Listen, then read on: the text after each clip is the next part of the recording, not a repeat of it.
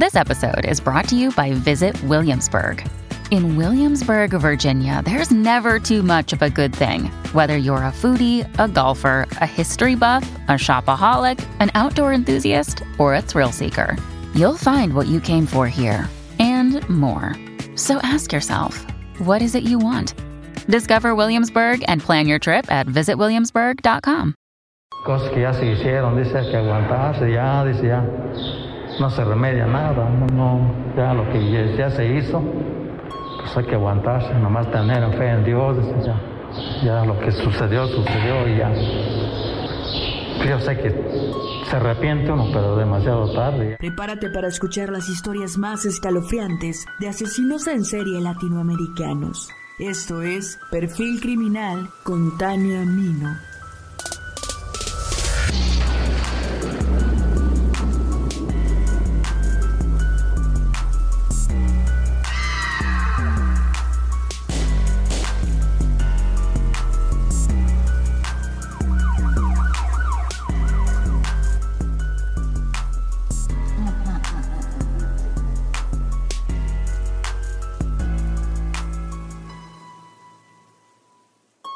Levantas por la mañana, te despides de tu esposo que va al trabajo y le comentas que más tarde irás al centro a comprar artículos para tu negocio de celulares, que te acompañará un viejo amigo. Le preparas el desayuno a tus hijas y les dices que regresas pronto, que mami tiene que ir a comprar unas cosas, pero que vuelves en un rato. Te despides de tus pequeñas con un beso y un abrazo. Sales de casa. Ellas te esperan. Transcurren horas y horas. Tus hijas se asoman por la ventana con la ilusión de verte llegar, pero tú no regresas. Cae la noche. Tu esposo llega a casa y tú no estás. Solo están tus hijas. Tú, tú ya no volviste. No te permitieron regresar. Tus hijas no verán más a su mami. Su mami ya no está, pues alguien le ha arrancado la vida. Bienvenidos al primer episodio de la tercera temporada de Perfil Criminal.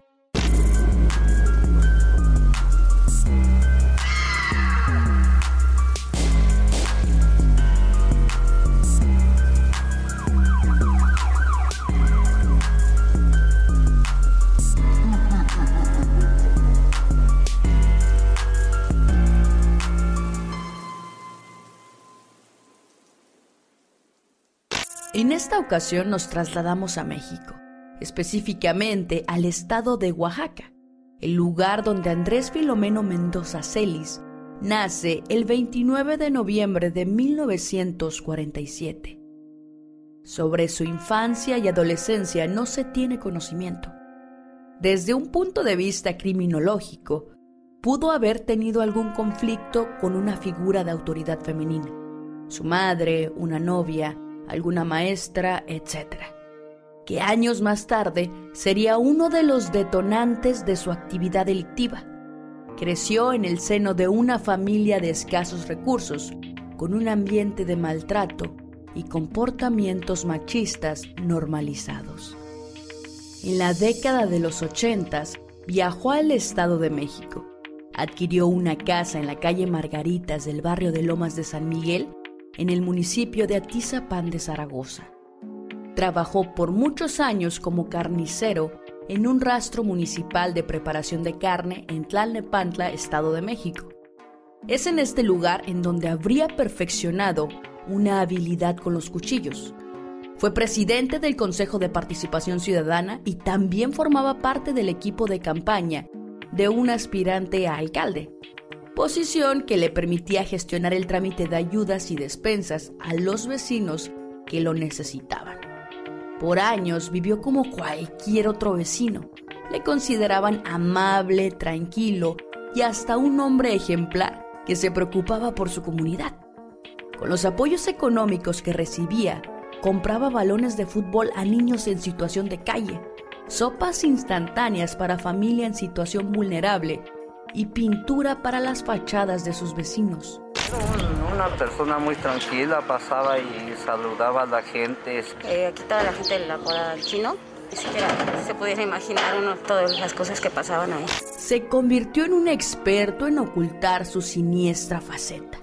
Alquilaba un cuarto a un médico, quien tenía su consultorio, e incluso una habitación a una pareja con niños, y jamás se percataron del horror que sucedía en aquel sótano debajo de su domicilio, mismo que revelaría a uno de los asesinos con mayor impunidad en la historia de México.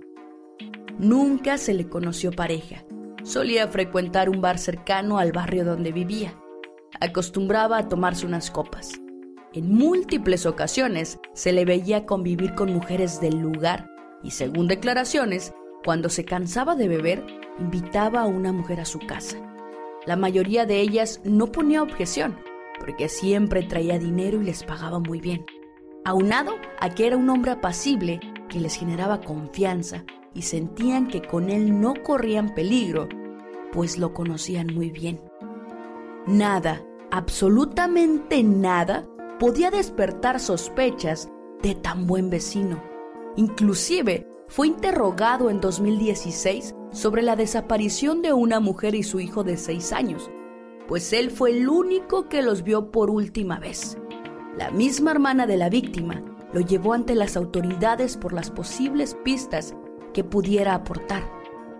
Agentes de la fiscalía le hicieron varias preguntas por la desaparición. Andrés respondió a los cuestionamientos y se fue. Nadie comprobó si sus declaraciones eran ciertas. Su coartada no fue puesta en duda. Nadie se preocupó por investigarle, pese a que fue la última persona que los vio con vida. El modus operandi y el móvil parecen repetirse en todas sus víctimas. Casi siempre se trataba de mujeres jóvenes de entre 20 y 40 años, cabello largo, piel morena, a las que intentaba cortejar y le rechazaban.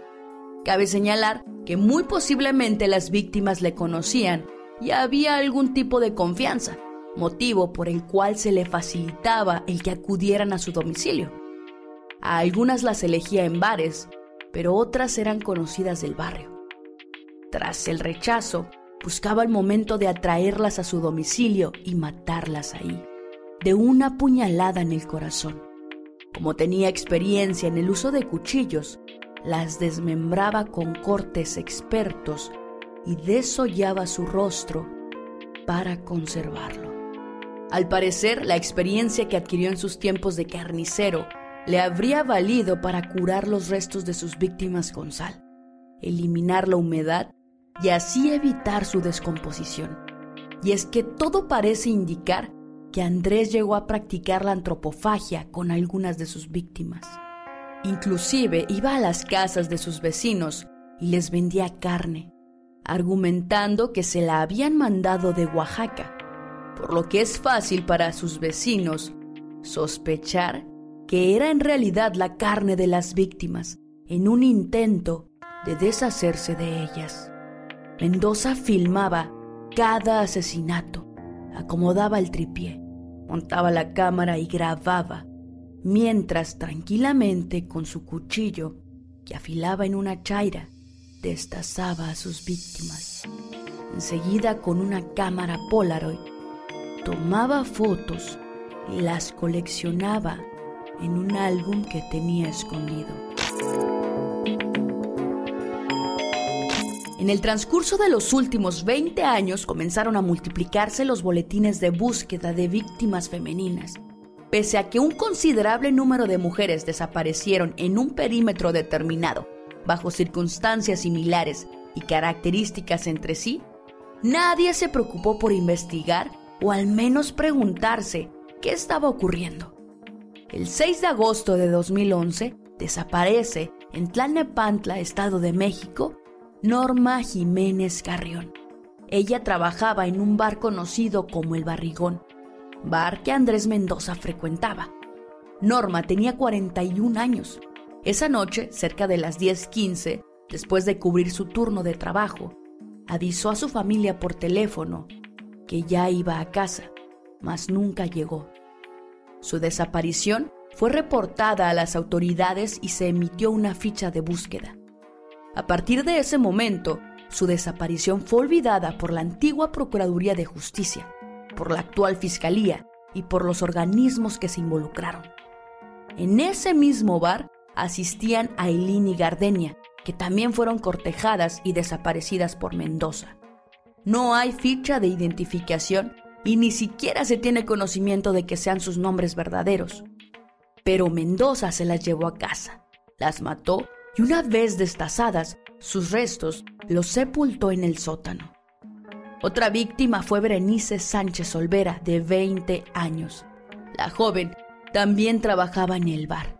El 7 de abril de 2012, engañada o manipulada por Mendoza, entró a su domicilio y su destino fue el mismo que el de las otras víctimas. Por supuesto, su ficha de búsqueda ya pertenecía al archivo muerto de la Fiscalía. El 16 de octubre de 2016 sería la última vez que verían a Flor Ninive Vizcaíno Mejía. Flor también trabajaba en un bar. Vivía con sus dos hijas, quienes precisamente el fin de semana de su desaparición, ellas se habían ido con su papá debido a que estaban divorciados. En su perfil de Facebook, su último mensaje publicado ese mismo día por la mañana agradece a Dios por su familia y sus amigos se sentía bendecida y no pedía nada. Escribió, Señor, protege a nuestros hijos de la maldad y violencia. Derrama tu amor sobre ellos. Un día antes, en otro mensaje dirigido a sus hijas, sin imaginarse que sería lo último que les diría, escribió, Hijas, cuídense, las espero el domingo, dormiré solita, las extraño amores.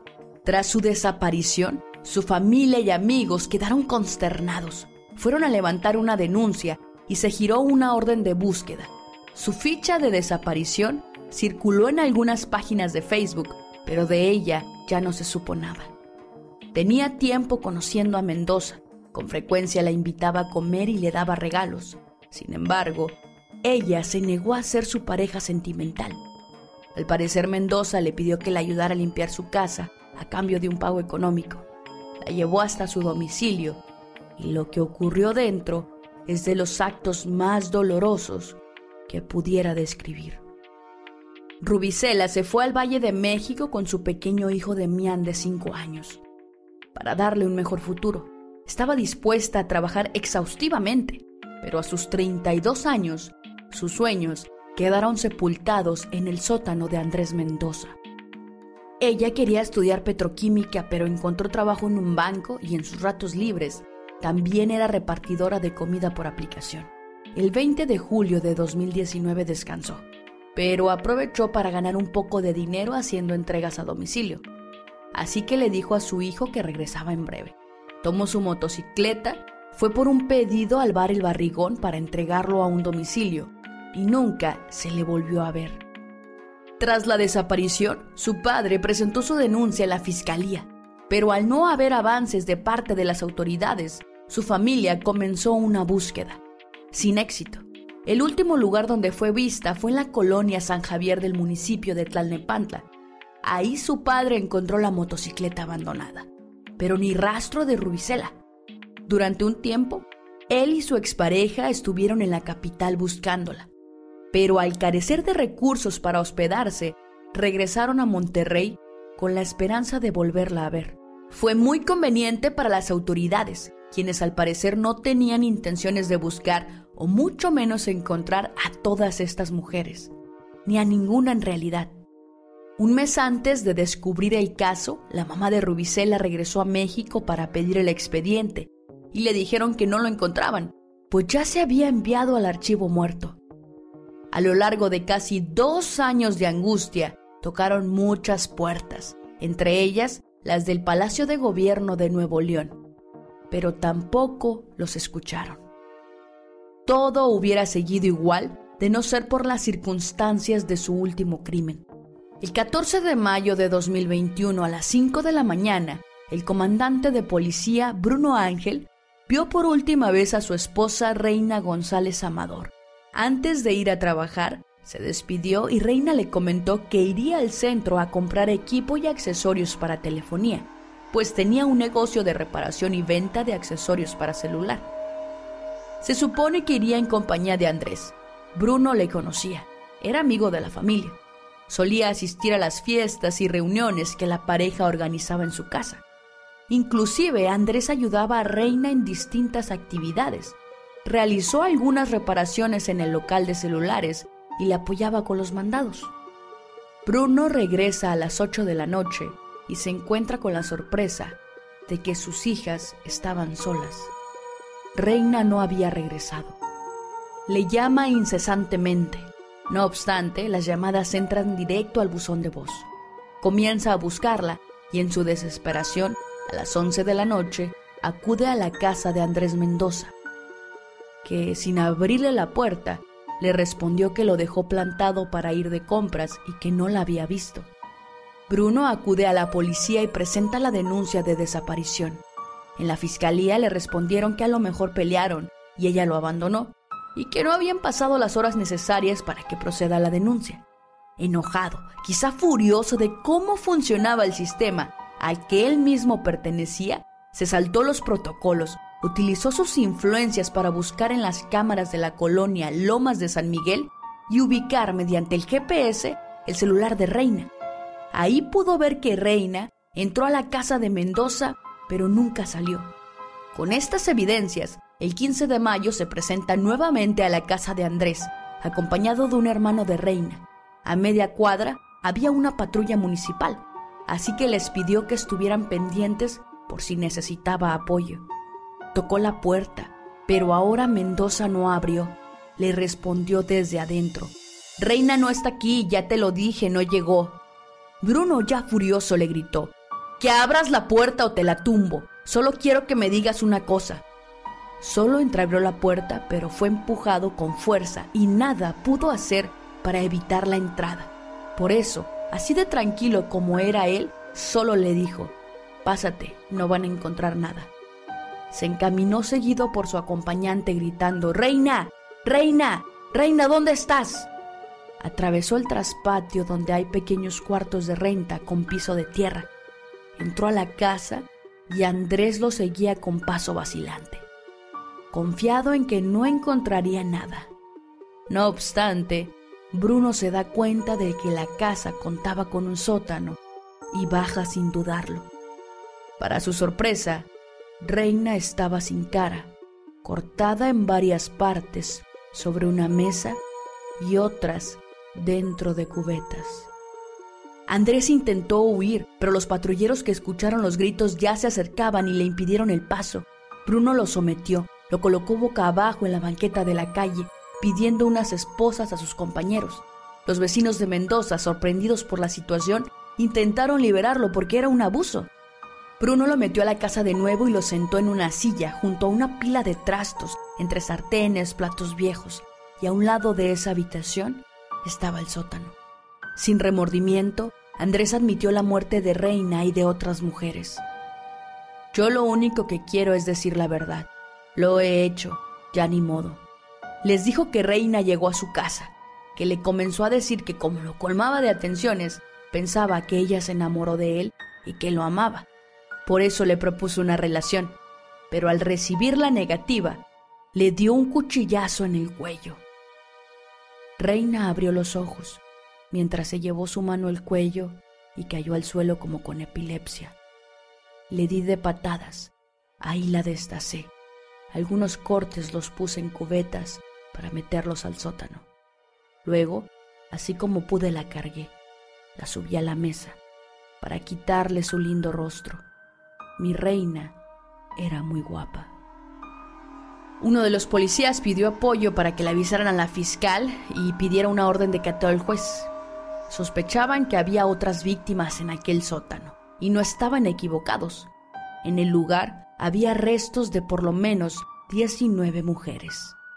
Lo cuestionable acá es que en un lapso no mayor a 24 horas lograron investigar y resolver un caso, detener al culpable y descubrir con ello a por lo menos 20 posibles víctimas porque el comandante y esposo de la víctima se saltó los protocolos y se favoreció de su cargo. No fue porque la fiscalía o autoridades estuvieran investigando, ni porque Andrés Mendoza fuera un sospechoso. No es que él fuera demasiado hábil como para no levantar sospechas, sino que había una nula investigación. Todas las fichas de búsqueda estaban en el archivo muerto de la Fiscalía. Es evidente que de no ser porque la última víctima de Mendoza era esposa de un comandante de policía, él seguiría libre, acumulando víctimas, quizá hasta el día de su muerte. Un reconocimiento al señor que desgraciadamente tiene su, su pérdida de su esposa. Qué bueno que tuvo el valor. Salvó a muchas más mujeres a que tuvieran el mismo destino. La verdad es de que si él no hubiera llegado, nosotros todavía seguiríamos saludando a, esta, a este señor. Muchas mujeres pues seguirían desaparecidas. Se concluyó que Andrés Mendoza asesinaba mujeres en una especie de venganza, pues sentía que se burlaban de él o lo hacían menos. Es intolerante al rechazo, con baja autoestima e inseguro. Posee una mentalidad calculadora y una incesante necesidad de poder y control necesita dominar, controlar y sentir que su víctima le pertenezca literalmente. Un asesino en serie promedio generalmente suele tener mayor actividad criminal entre los 25 a 40 años, edad en la que ese impulso irresistible emerge con mayor frecuencia y posee la suficiente fuerza y energía para ejecutar sus actos. Suelen tener antecedentes disfuncionales, Frecuentemente se sabe que fueron abusados de niños, ya sea física, sexual o psicológicamente, toda vez que existe una correlación entre los abusos de su infancia y los crímenes que cometen. Andrés era un asesino en serie de tipo organizado, psicópata y hedonista. Coleccionaba objetos y pertenencias de sus víctimas para recrear sus crímenes mediante ese objeto que le recuerde ese momento en especial.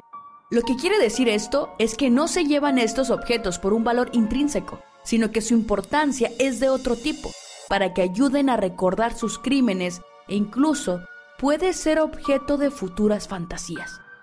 Puedo exponer con total seguridad que a sus 74 años su actividad criminal iba en declive y no en aumento, es decir, él tenía décadas matando activamente.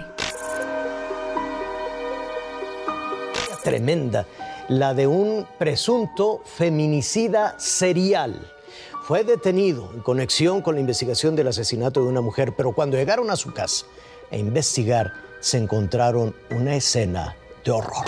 Cuando su casa fue cateada, particularmente el sótano, se encontró una lista detallada con 29 nombres de mujeres, datos de sus víctimas y fechas. Ponía el nombre completo, su edad, su dirección y el peso de cada parte de su cuerpo. En uno de esos registros data el año de 1994, por lo que es una clara referencia de 30 posibles años de feminicidios. En el lugar también había identificaciones, decenas de fotografías instantáneas, dos básculas, cuchillos, un machete, cinco cuadernos, ocho celulares, 12 chips de celulares, barnices para uñas, pulseras, collares, aretes, anillos, carteras de mujeres y juegos de llaves. Se recuperaron 13 grabaciones en video y hasta en formato VHS. Con un sótano bajo su cama, así dormía el feminicida de Atizapán. Engañaba a sus víctimas para llevarlas a su guarida del terror. El caso se viralizó y conmocionó al país casi de forma instantánea. Se dio a conocer justo cuando México enfrentaba campañas políticas. Al ser Andrés un militante y colaborador de un candidato de su región, fue un determinante para que opositores y distintos medios manejaran una campaña negra contra el partido al que pertenecía. El caso se politizó y los horrorosos actos, así como sus víctimas, pasaron a un segundo plano. Varios familiares de mujeres desaparecidas que tuvieron algún tipo de contacto con Mendoza acudieron a la fiscalía pues aunque resultara doloroso, podría ser una víctima de la larga lista de Andrés. El 20 de mayo de 2021, a cinco días de su detención, fue vinculado a proceso. Andrés se mantuvo apacible durante toda la audiencia. Solo lloró cuando le dijeron que por los delitos señalados no saldría de prisión. Pero no lo hizo cuando narró cómo mató y destazó a una de sus víctimas. Este es el que mató a la muchacha y lo agarraron aquí de la colonia de aquí de, la, de aquí de San Miguel. Le traigo el periódico. Es el que mató a la muchacha, sí, la mató, mire, la mató, la descuartizó y lo agarraron. Hubo una minuciosa investigación por parte del equipo de servicios periciales. Participó un amplio grupo de servidores públicos y especialistas forenses. Después de meses de excavación, los peritos localizaron más de 4.300 restos óseos. Las osamentas encontradas fueron sometidas a un proceso de lateralización, con lo cual se identificó que pertenecían a 19 mujeres. Se contactó a los familiares de 11 probables víctimas de las cuales había información en el domicilio de Andrés. Los familiares acudieron a la fiscalía donde se llevó a cabo un proceso para obtener el perfil genético, encontrando coincidencia en seis de las víctimas. El 18 de marzo de 2022, Mendoza fue sentenciado a prisión vitalicia, solo por el feminicidio de Reina González. Además, se le impusieron multas por más de un millón de pesos mexicanos, equivalente a 50 mil dólares, con motivo de la reparación del daño. No obstante, 12 días después, el 30 de marzo, fue vinculado nuevamente a proceso por el caso de Rubicela Gallegos. Se encuentra en el penal de Tenango de Valle, lugar en el que se encuentra aislado y sin compañeros de celda. Recibe terapia psicológica y solo puede salir una hora al día. Curiosamente, ahora profesa una fe a Dios.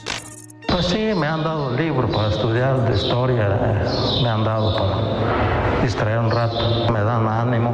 Pese a que estará en prisión hasta el día de su muerte, los procesos no han culminado para identificar y castigarlo por cada una de sus víctimas.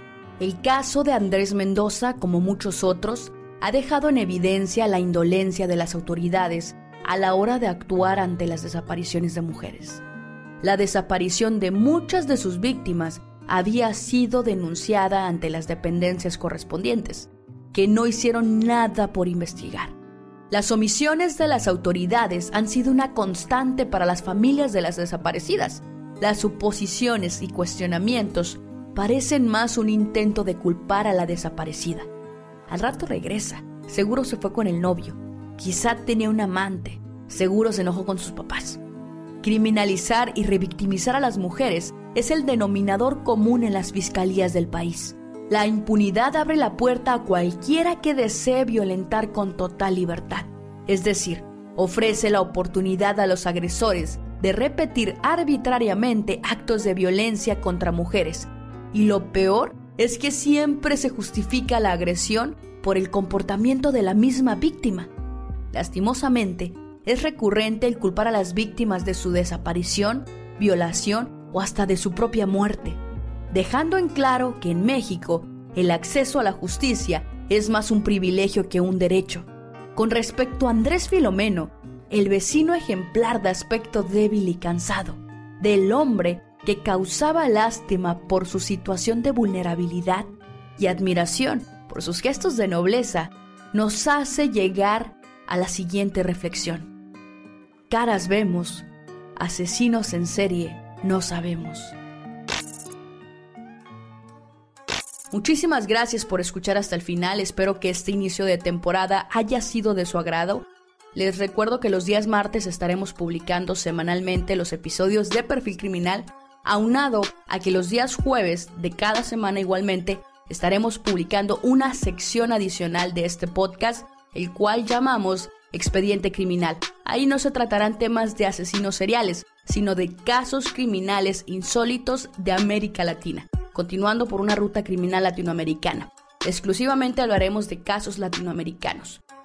Y bueno chicos, espero que este episodio les haya gustado tanto que lo puedan compartir. Recuerden que compartiendo el episodio nos ayudan muchísimo a que este proyecto pueda llegar a más personas y a su vez que se puedan suscribir si me escuchan en YouTube, en Spotify, en Apple Podcasts, en Amazon Music, en cualquier, en cualquier plataforma, realmente espero puedan compartir y suscribirse.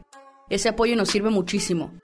Y bueno chicos, sin más que decir, no olviden compartir, suscribirse y seguirnos en todas las redes sociales. Mi nombre es Tania Mino. Esto fue Perfil Criminal y nos escuchamos la próxima semana.